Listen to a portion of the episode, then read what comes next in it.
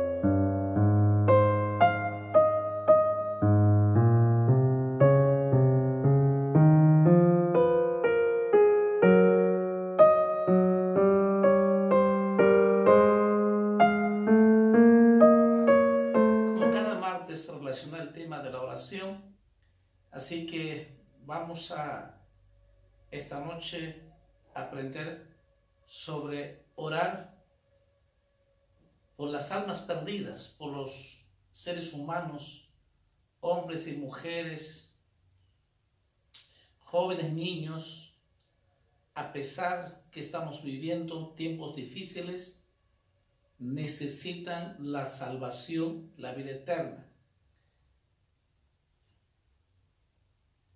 Primero tenemos que orar para que el reino de los cielos venga a sus vidas y que el Espíritu de Dios redarguya su pecado para que el hombre se arrepienta. Vemos en la Biblia, encontramos en la Biblia, si hubo avivamiento es porque la iglesia oraba por la humanidad por la gente que está perdida. Cuando la iglesia ora, cuando la iglesia comienza a orar, a ayunar, entonces Dios comienza a cambiar toda persona que reconoce que Jesús es el Señor. Así que debes orar por las almas perdidas. ¿ya? Para esto vamos a abrir Romanos capítulo 13, versículo 11 y 12. Romanos capítulo 13, versículo 11 y 12. Dice, y esto conociendo el tiempo, que sea hora de levantarnos del sueño, porque ahora está más cerca de nosotros nuestra salvación que cuanto creemos. La noche está avanzada se acerca el día. Desechemos pues las obras de las tinieblas y vestámonos las armas de la luz. Conociendo el tiempo que el día se acerca, se acerca el día. ¿Cuál día? Es la venida de nuestro Señor Jesucristo. Vamos a orar antes de continuar que el Espíritu Santo nos hable y que podamos recibirla en nuestro espíritu y sobre todo después obedecer su palabra. Amado Dios, te damos gracias esta noche. Gracias porque una noche más podamos oír tu voz, tu palabra viva, eficaz. Así dice tu palabra y nosotros lo creemos, Señor. Gracias Señor por tus hijos, tus hijas que están reunidos en su casa, la familia. Y sé que Señor, esta noche tú vas a hablarnos, no solo sino que a todos, a mí y a todo tu pueblo, tu iglesia, a todo hombre, mujer, háblanos esta noche y que podamos escuchar, dar ese tiempo para ti, Señor te ruego, amado Espíritu Santo, que tu mano poderosa obre en cada corazón, Señor.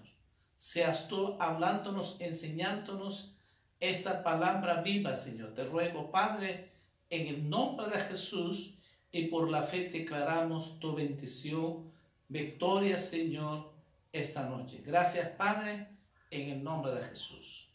Amén, amén.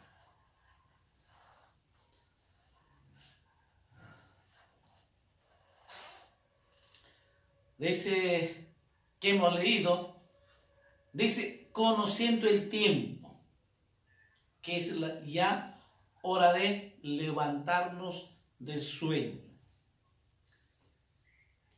No está hablando de, dormir físico, sino que está hablando de sueño espiritual, ¿no? La iglesia, sé que algunos están orando, sé que algunos están ayunando, pero quizás mayoría de la iglesia, al estar acostumbrados a tener un culto donde hay alabanza, donde eh, está esa administración en la presencia de Dios, eh, quizás estamos acostumbrados a eso, y cuando no hay, nos cuesta orar, nos cuesta leer la palabra de Dios, porque estamos acostumbrados que nos enseñe, que nos hable en los servicios. Pero Dios sabe y es tiempo de que, de que no, no, no es que tenemos que depender de eso, sino que es dependamos de Jesucristo. Si estos dos meses que estamos en emergencia, más, creo que eh, eh, muchos de nosotros estamos aprendiendo es depender de Jesús. Absolutamente una dependencia de Cristo. Porque Él no cambia. Él no va a cambiar. Él sigue siendo igual ayer, hoy, por los siglos. Porque Él está con nosotros los días, las 24 horas. Y cuando nosotros nos acercamos a Dios, Él está ahí para escucharnos y, anhela que nosotros conversemos. Pero también nosotros podemos adorar, alabar a Dios porque Él anhela, espera que podemos adorar, pero dice en espíritu y en verdad. Entonces, lo que Dios está tratando es que cada uno de nosotros, la iglesia del Señor, amados hermanos y hermanas, es que tiempo que tenemos que orar. Por eso dice, conociendo el tiempo. ¿Qué tiempo? El tiempo se acerca. El tiempo que estamos viviendo, una situación tan difícil, el mundo entero, no solo pero, el mundo entero. Quiere decir que eh, Dios está moviendo el mundo entero de que todo en el mundo entero, que todo hombre, toda mujer se arrepienta de sus pecados y que vuelva a Dios y que el hombre y la mujer tengan la salvación, vida eterna. Dios nos ama, Dios ama al hombre a la mujer. Dios no quiere que se vaya al infierno. Dios bajo ningún mundo quiere que se vaya al infierno, sino que permite estos tiempos para que el hombre y la mujer vuelva a Dios, tenga la salvación, vida eterna. Y por eso que permite más tiempo, porque Dios está permitiendo que estos tiempos son dos cosas. El creyente aprenda a depender de Dios y que comience también a cumplir su función. ¿Cuál es nuestra función de la iglesia? Es casualmente orar y pregar el Evangelio. Sé que así como estoy compartiendo la palabra de Dios, sé que algunos están compartiendo también por teléfono o sobre todo su familia, su casa. Eh, están evangelizando. Y sé que algunos también ya se han convertido para Cristo también. Pero no solo ellos, sino que también el mundo entero, la gente. Hay mucho para predicar el Evangelio. Va a llegar ese momento donde vamos, tenemos que evangelizar y predicar la palabra de Dios. Pero ahora que estamos, que todavía no, no nos permite esa libertad de evangelizar salir, sino que ahora, ¿qué nos toca? Es orar. Preparándolo parte espiritual. Ganando las batallas de las huestes de las maldades que tiene atados en la idolatría. El diablo tiene atado con los vicios al hombre en el pecado entonces, ¿qué tenemos que? Romper esos yugos, tenemos que romper esas cadenas. ¿Cómo? Con la oración.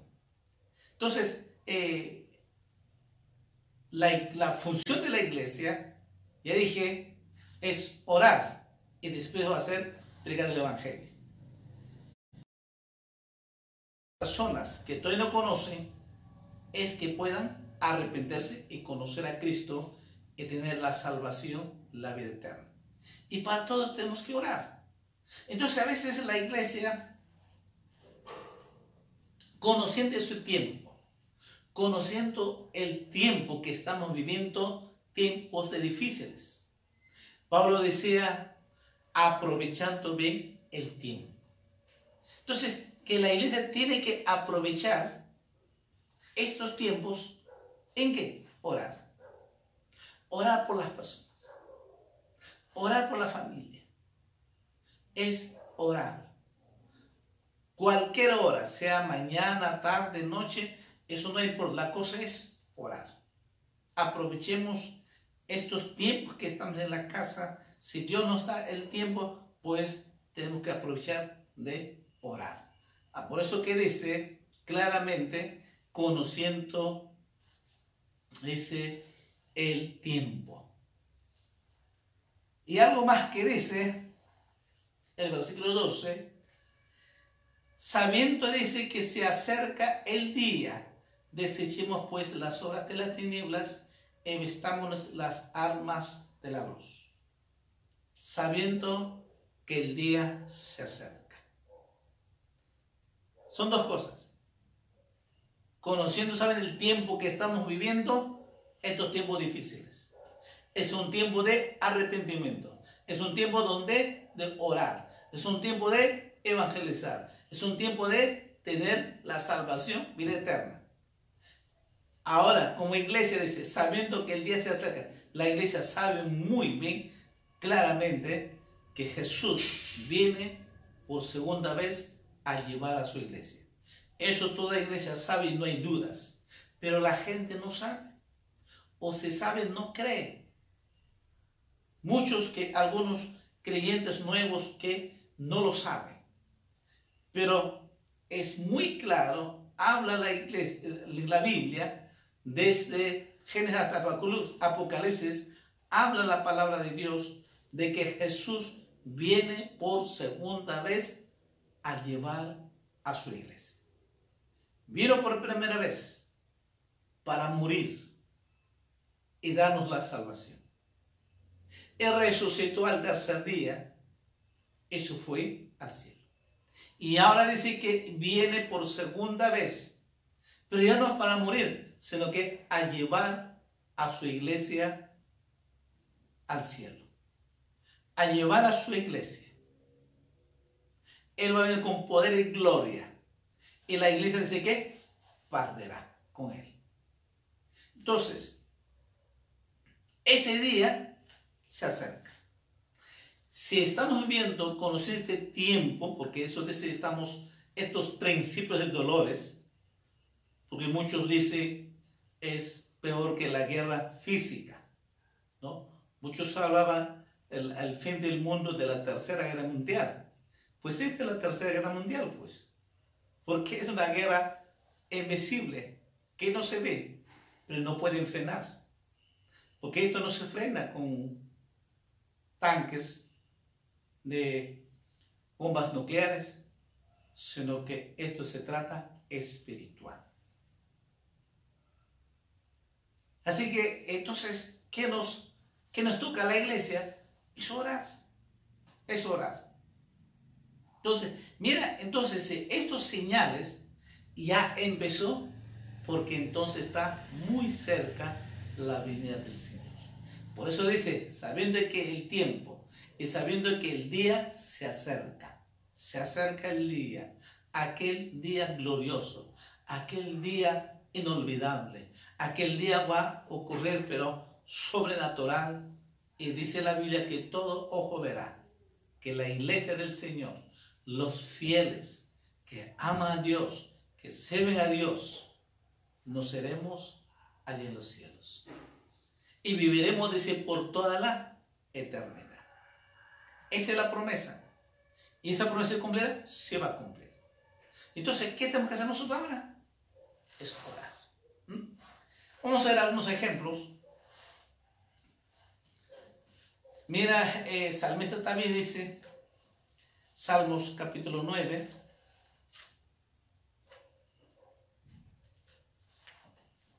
Salmos capítulo 9, versículo 17. ¿Por qué tenemos que orar? Porque por toda la humanidad. Si no tienen salvación, ¿a dónde va a ir la humanidad? La Biblia lo dice. Salmos capítulo 9, versículo 17. Los malos serán trasladados al Seol. Todas las gentes que se olvidan de Dios. Toda la gente, toda persona que se olvida de Dios. Usted me dirá, entonces, amigo que me escuchas, no, yo no me olvido de Dios, yo creo en Dios. Sí, y, siempre dicen, siempre Dios está en mí. Nadie dice que yo me olvido de Dios, nadie. Sobre todo estos tiempos, todos se acuerdan de Dios. Y dicen, no, yo, primero siempre está Dios. Pero la pregunta es, ¿tienen salvación? La Biblia dice que para tener la salvación, uno tiene que arrepentirse. Tiene que nacer de nuevo. Tiene que convertirse para Dios. Entonces, Jesús nos perdona y nos da la vida eterna. A partir de ahí, que decimos si Dios, Dios está conmigo, entonces hay un cambio de vida. Por eso dice la Biblia, nosotros somos nuevas criaturas. De modo que si Cristo está con nosotros, somos nuevas criaturas. Todas las cosas viejas, dice, quedaron atrás y aquí son hechas nuevas. ¿Mm? Ya que son hechas nuevas. Esta palabra que dice todas las cosas viejas quedaron atrás, significa de que todos los malos hábitos, las malas costumbres del pecado quedan atrás. Hay un, una nueva vida según los principios de Dios. Y eso pues cuesta. Entonces, no todo ser humano que dice, no, yo no me olvido, yo, yo amo a Dios, no tienen salvación. Una cosa es que tienen en la mente sí a Dios, pero no aman ni obedecen lo que dice la Biblia. Mientras que usted no ama, mientras que usted no obedece la palabra de Dios, entonces igual será al infierno. Y eso es lo que dice. No necesariamente que yo a ser una mala gente, un alcohólico, un borracho, un drogadicto, un delincuente. No. Toda persona que no nace de nuevo, aunque le diga que ame, si no nacido de nuevo, usted será al infierno para que pueda tener la salvación y ir al cielo, tiene que nacer de nuevo. Sí o sí, tiene que nacer de nuevo. Solo aquellos que nacen de nuevo y que obedecen su palabra y viven para Dios, solo ellos eran a Dios. Eso es lo que dice David. Entonces, ¿por qué tenemos que orar la iglesia? Es por la humanidad. Por toda la humanidad por la gente profesional, por las Fuerzas Armadas, por los médicos, por todos los intelectuales, por los analfabetos, por todo el ser humano, por todo el mundo, por toda la humanidad, porque dice claramente, serán trasladadas al Seol, serán al infierno. Y todas las, todas las gentes que se olvidan de Dios que se apartan de Dios, que se alejan de Dios. Aún siento puede ser que van a la iglesia, pero no obedecen a Dios y que no han nacido de nuevo. Un creyente de, corazón que ha nacido de nuevo ama a Dios y vive para Dios y practica la palabra de Dios. Tiene un cambio de vida, definitivamente que sí. Y sobre todo sirve al Señor. Ya no está por las cosas materiales, sino que están cosas espirituales. Y cuando uno busca y vive cosas espirituales, Dios comienza a bendecir lo que necesita. Un texto más sobre este eh, Proverbios de Salomón. Proverbios capítulo 24, versículo 11. Proverbios capítulo 24, versículo 11. Dice, libra a los que son llevados a la muerte, salva a los que están en peligro de muerte. Dos cosas, la oración y evangelización. Dice claramente que hemos leído, libra a los que son llevados a la muerte el ser humano no está hablando la sé que muchos ya han muerto más de 3.000 y seguirán muriendo más. Pero no está hablando de esa muerte física. En la muerte física no hay problema. En la muerte espiritual es lo que por toda la eternidad va a ser. Si no ha nacido de nuevo, si muere sin Cristo físicamente, será al infierno. Después de la muerte física, no hay nada que hacer. Muchos dicen que no, hay que hacer misa para que se salve su alma o para que descanse su alma. No, Señor, la Biblia no habla eso. Esa es mentira del diablo. Después de la muerte física, ya no hay nada que hacer si ha muerto físicamente con Cristo, se va al cielo. Pero si ha muerto físicamente sin Cristo, pues va a este lugar de tormento, después juicio final, después al infierno. Hagas lo que hagan, Dios te después puedes orar, ayunar de rodillas o 40 días, no se puede salvar ya. La salvación es estando vivo aquí. Y por eso que dice salva a los que están en peligro de muerte. Todo ser humano sin Dios está en peligro de muerte espiritual. Están muertos, pero están en peligro de que se vayan al infierno. Entonces, ¿qué, nos dice a la iglesia? Que nosotros tenemos que orar por ellos. Orar por la salvación de la gente. Orar por la humanidad. Y después evangelizar. Entonces, primero hay que preparar lo, espiritual y después habrá una cosecha grande para Cristo. Entonces, por eso es que tenemos que orar a Dios. Uno de los ejemplos que nos da es casualmente Nehemías. Nehemías capítulo 1, vamos a ver Nehemías, capítulo 1, el pueblo de Israel estaba viviendo casualmente este problema grande. Dice, vamos a leer el versículo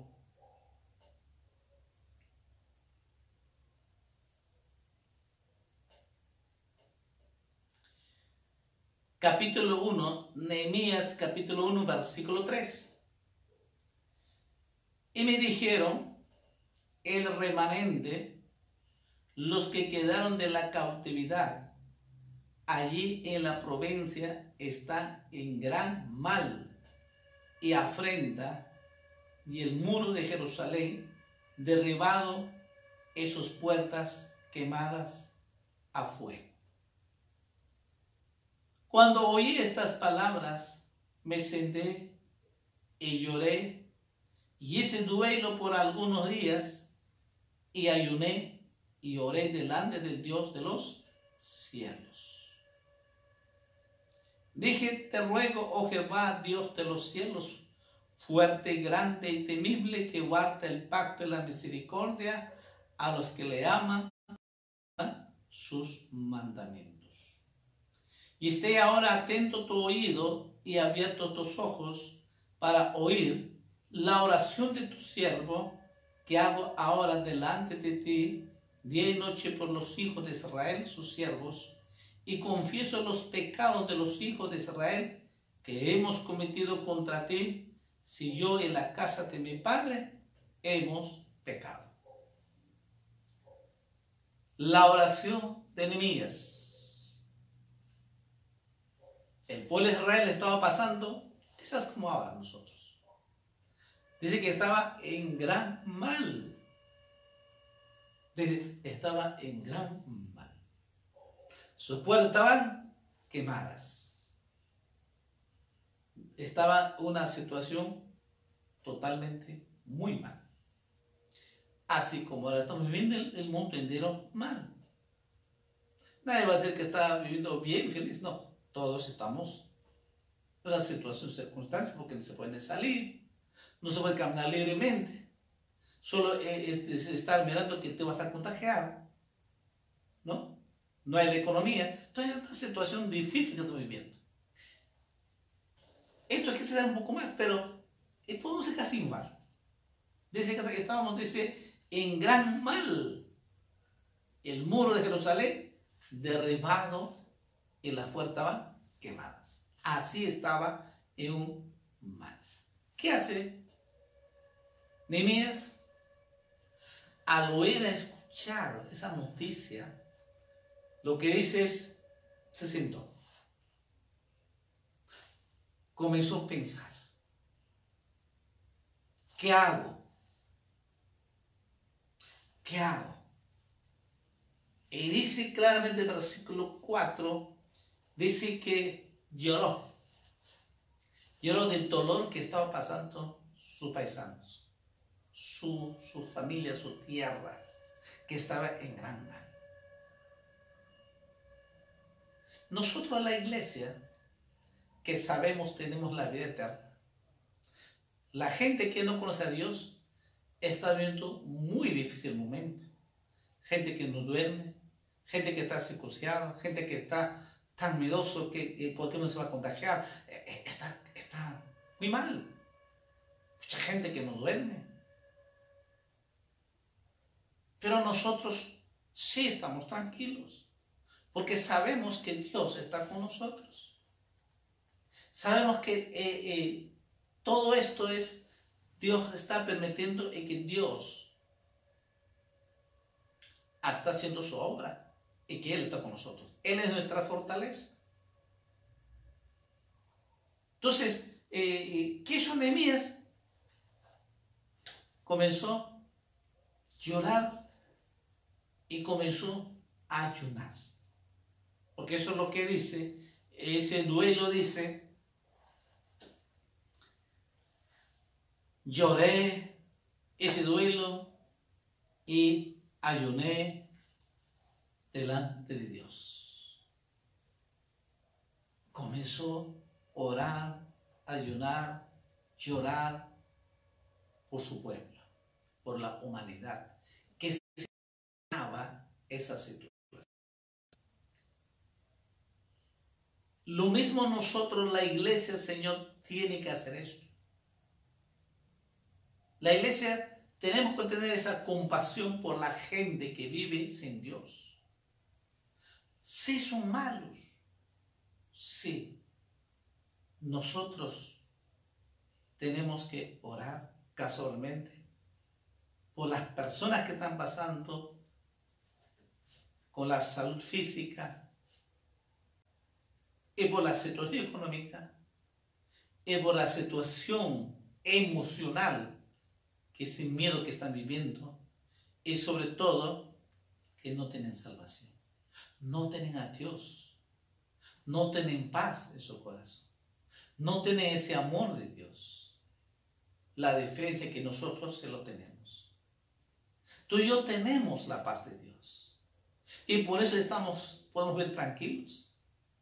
Porque sabemos que Dios está con nosotros. Tenemos la paz de Dios. Tenemos el gozo de Dios. Y Él está con nosotros.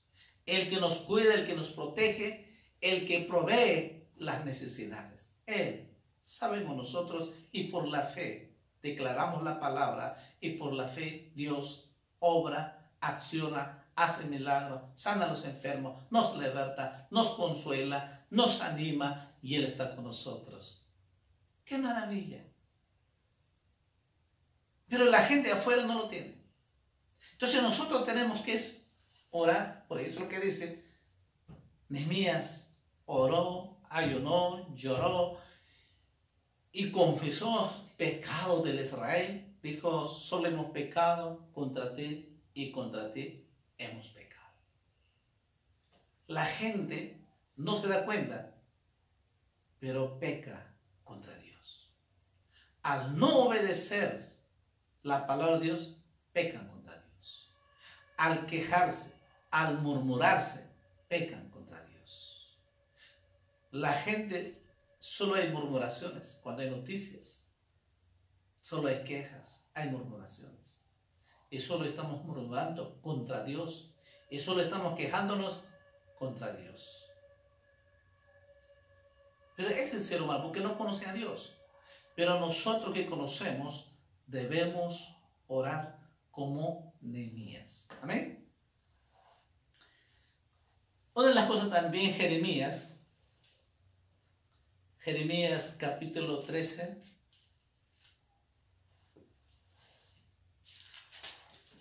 versículo 17.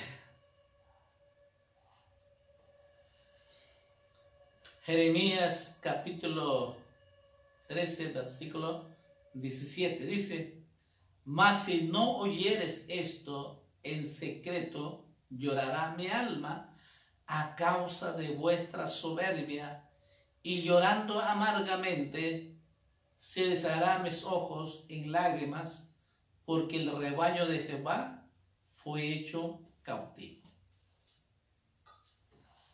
El rebaño de Jehová fue hecho cautivo.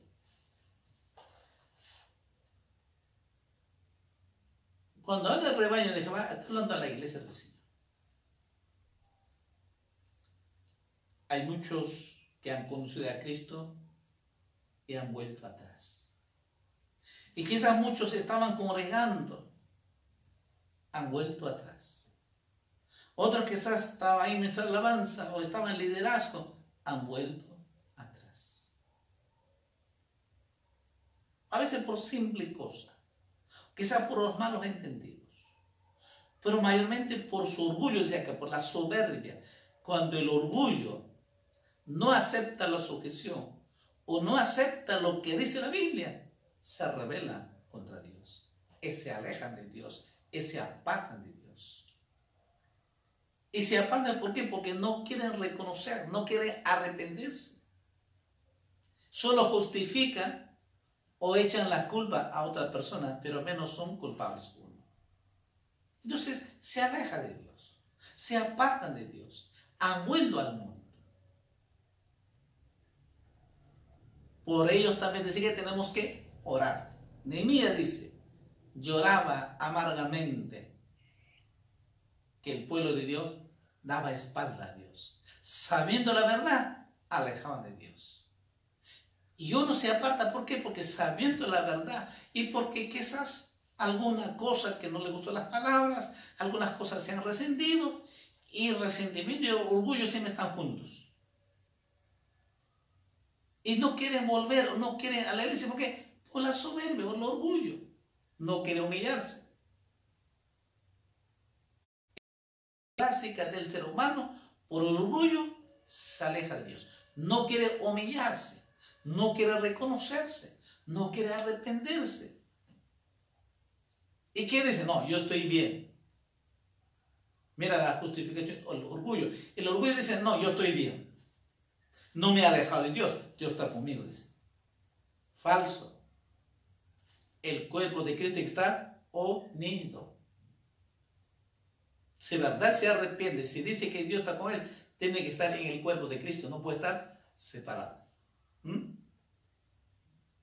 Entonces, no solamente tenemos que orar por la, por la humanidad, sino que también tenemos que orar por aquellos hermanos, hermanas, que se han apartado de Dios, que se han alejado de Dios. O de repente algunos, estos tiempos también van a alejarse. Y otros se van a su pueblo y uno también va muriendo por ahí espiritualmente. Y poco a poco el diablo es tan astuto, va jalando con algunas cosas. Otros que se están olvidando también por, por la necesidad del trabajar.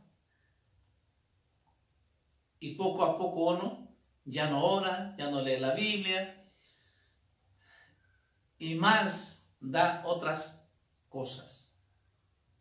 Y mire, el diablo está astuto. Así que eh, el profeta Jeremías dice de que él lloraba amargamente porque fue hecho, dice, cautivo el rebaño de Jehová. Cuando uno se aparta, se aleja de Dios, se ha hecho esclavo a Satanás, o esclavo a este mundo, o esclavo a las obras de la carne. Entonces, e-, es esclavo el esclavo a las obras de la carne, toda su carne, toda su amargura, todo su resentimiento, su orgullo, está hecho esclavo. Y por eso que no quiere arrepentirse. O esclavo al mundo que ha ofrecido, pues el dinero, el trabajo. Esclavo al mundo, las cosas de este mundo, los vicios. Y no quiere dejar eso y no puede arrepentirse.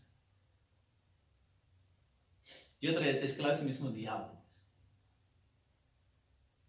aunque esté enfermo, aunque esté pasando, no quiere arrepentirse. ¿Por qué? Porque está esclavo del diablo. ¿Qué tenemos que hacer nosotros? Dice, orar por ellos. Orar. Para que Dios toque sus corazones, que redargüe su pecado y que se arrepienta y se reconcilie con Dios y se arrepienta de sus pecados y que vuelva a los pies de Cristo. ¿Dónde esto más para terminar? Hebreos capítulo 5.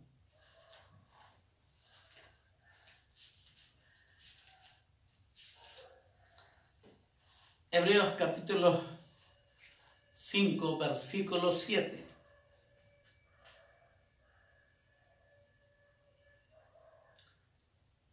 Dice la Biblia, Cristo en los días de su carne, ofreciendo ruegos y súplicas con gran clamor y lágrimas al que le podía librar de la muerte, fue oído a causa de su temor reverente. Jesús, cuando estuvo aquí en la tierra, Jesús cuando viene por primera vez aquí en la tierra, Él te sabe bien, vivió como nosotros. Igualmente como hombre, carne y hueso, igual como nosotros. Dice que lloró. Lloró por, la, por nuestros pecados. Por los pecados de la humanidad del mundo. Él derramó con lágrimas, como dice, súplicas, ruegos, lloró por toda la humanidad, por los buenos, por los malos, por los delincuentes, por los buenos y malos que sean, el peor malo que sean, por todo ser humano del mundo entero, Jesús sufrió, lloró en el huerto de Getsemaní antes de ir a la muerte. Sabía muy bien Jesús que venía un día muy amargo, venía esa noche de nieblas, de muerte física. Y que la única manera que él podía triunfar, que podía soportar todo el dolor que iba a sufrir en la cruz de Calvario, todos los maltratos emocionales, psicológicos, físicos que iba a sufrir, la única manera que podía soportar era orando al Señor, primero. Ahí Jesús lloró porque sabía si no oraba era difícil pasar. Y por eso que sabía muy bien de que el, clave, el éxito para resucitar, orar, como dice, con súplicas, ruegos, con lágrimas. Jesús en el huerto de Getsemaní comenzó a orar y lloró. Y tuvo la victoria. Y una vez que tuvo la victoria, entonces dice, ya está, estoy apto a la victoria, voy a la cruz. Y ustedes lo sabemos nosotros todos los sufrimientos que Jesús sufrió. Y fue a la cruz. Y sufrió en la cruz. Y murió en la cruz. Y resucitó al tercer día. Gracias a eso que tú y yo tenemos la vida eterna, la salvación. Jesús murió por nuestros pecados. Jesús murió por toda la humanidad. Jesús sufrió por nuestros pecados. Jesús lloró por nuestros pecados. Porque te amaba y nos amaba. Lo que Jesús quería es que tengamos la vida eterna. Lo que Jesús quería es que vivamos, que podamos disfrutar en el amor de Cristo. Y por eso que Él lloró, sufrió, clamó con esas lágrimas. Y gracias a esa oración que Jesús oró con lágrimas, tú y yo tenemos la salvación Por eso que es importante que tenemos que orar por la humanidad. Y por eso que tenemos que orar por todos seres humanos, para que la gente se salve, para que la gente vuelva a Cristo y que tenga la vida eterna como nosotros. Amados hermanos, hermanas que escuchas esta noche, y estoy seguro que el Espíritu de Dios te está hablando. Si Jesús lo hizo, Nehemías lo hizo, Jeremías lo hizo. Tres hombres de Dios, tanto Nehemías, tanto Jeremías, el mismo Jesús, nos enseña que primero hay que orar para tener éxito y para tener la victoria. Yo estoy seguro que si a la iglesia todos nosotros nos unimos ahí en su casa diario orando por las almas perdidas, cuando este pase vamos a evangelizar y muchas almas se convertirán y habrá una gran cosecha para Cristo. Yo estoy totalmente seguro de eso, porque creo lo que dice la Biblia. Pero también estoy seguro con esta enseñanza, vamos a orar todos. La iglesia, todos tenemos que orar. Y este mensaje hace llegar a otros hermanos, hermanas, quizás no están conectados con nosotros. Pero tú puedes llamar por teléfono. Y puedes decir, vamos a orar, porque este es nuestro deber, nuestra función es orar por las almas perdidas. Entonces, unos con otros tenemos que comunicarnos, animarnos para orar toda la iglesia del Señor. Toda la iglesia del Señor, los anexos todos, tenemos con un solo objetivo, con un solo propósito, que muchas almas se conviertan para Cristo. Si les comparto esto, os estoy enseñando la palabra de Dios, es porque la iglesia, todos juntos, unidos, podemos orar. Toda la iglesia del Señor, toda la congregación, tenemos que orar. Por eso, amada hermana, hermano, que tú estás conectado con nosotros, pase la voz, llámale por teléfono a los demás y anímele, animémonos unos con otros para orar. Y Dios nos dará la victoria. Amén. Vamos a orar esta noche, sea tus ojos, y que el Espíritu Dios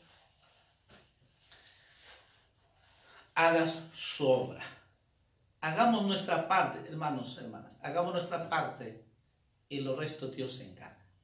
La conversión es Dios lo hará. Nuestra parte, ¿cuál es? Es orar. Es orar nada más. Y después vamos a evangelizar. Y lo resto, Dios se encarga. Amado Dios, te damos gracias. Gracias, Señor, por tu palabra poderosa. Es tu palabra viva, Señor.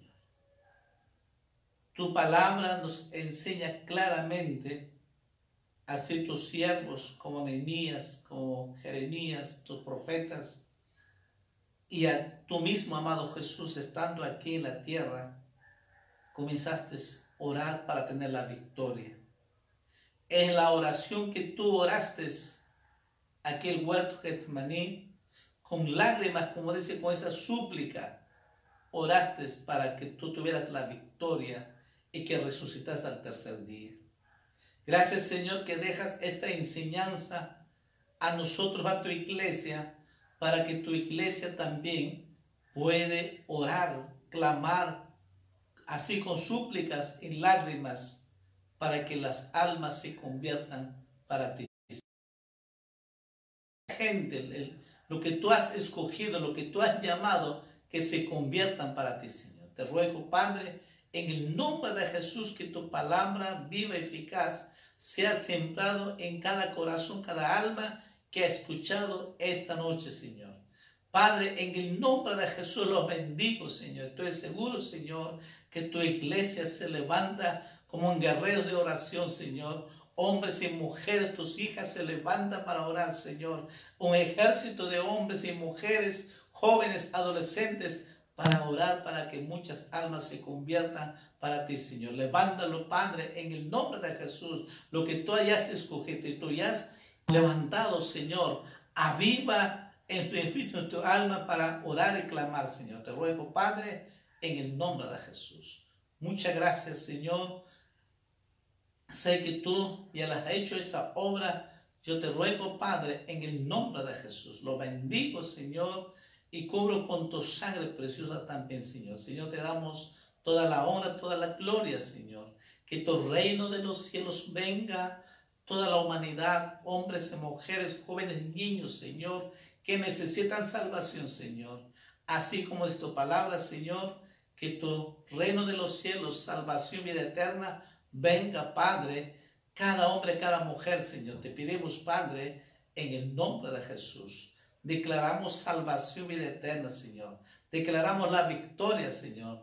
Declaramos esa victoria, Padre, en el nombre de Jesús, porque estamos creyendo lo que dice tu palabra y sé que tus hijos, tus hijas, la iglesia comenzará a clamar, orar y tú ya nos has dado la victoria, Señor. Gracias, Padre, en el nombre de Jesús. Muchas gracias a todos. Te pedimos y te agradecemos en el nombre de Jesús.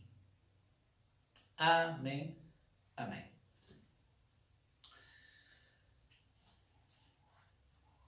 Muy buenas noches, amados hermanos, hermanas. Les queremos mucho en familia. Eh, sigamos firmes en el Señor. Sigamos con estas enseñanzas. Orar al Señor.